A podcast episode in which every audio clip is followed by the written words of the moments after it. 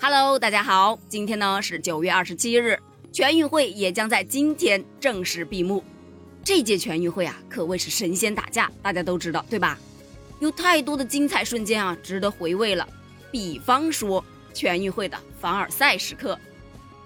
节后张雨霏啊，在夺金后的发布会上被记者问到：“你这么多奖牌，得买个柜子放吧？”张雨霏就回答道：“我家有柜子啊，但是奖牌太多了，放不下呀。”有网友就笑怼呀：“放我家里吧，我家里放得下。”苏神苏炳添呢，在男子百米的复赛上，八十米后就开始放慢了速度，却仍旧跑出了十秒零五啊，排名第一，晋级决赛。就问你牛不牛？仰泳冠军徐嘉余在赛后接受采访的时候，也是凡尔赛了一把。他说呀：“因为我在，他们觉得看不到头，我一直在前面顶着嘛。他们就算来练这个项目，可能觉得，李广元也在，怎么练我最多也就是个第三名。”那第三名，他们可能就不太想练了。果然是凡尔赛本赛呀。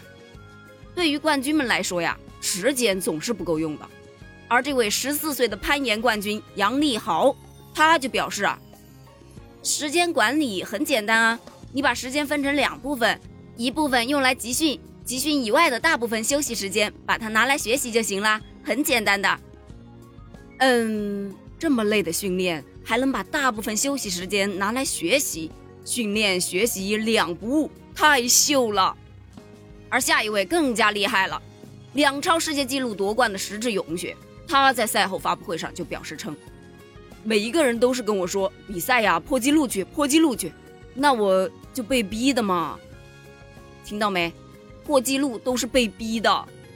除了这些发言呢，还有一些不用言语就很凡尔赛的，比方说。”举重女子八十七公斤级以上冠军李雯雯同学，世界纪录、全国成年纪录、全国青年纪录、抓举、挺举总成绩一共九项纪录的保持者呀！整个记录的电子屏全部都是李雯雯，这个霸屏的方式啊就很凡尔赛，对吧？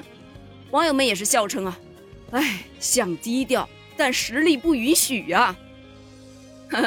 恭喜本届陕西全运会圆满闭幕。第十五届全运会呢，将由粤港澳共同承办，一起期待二零二五年再见吧！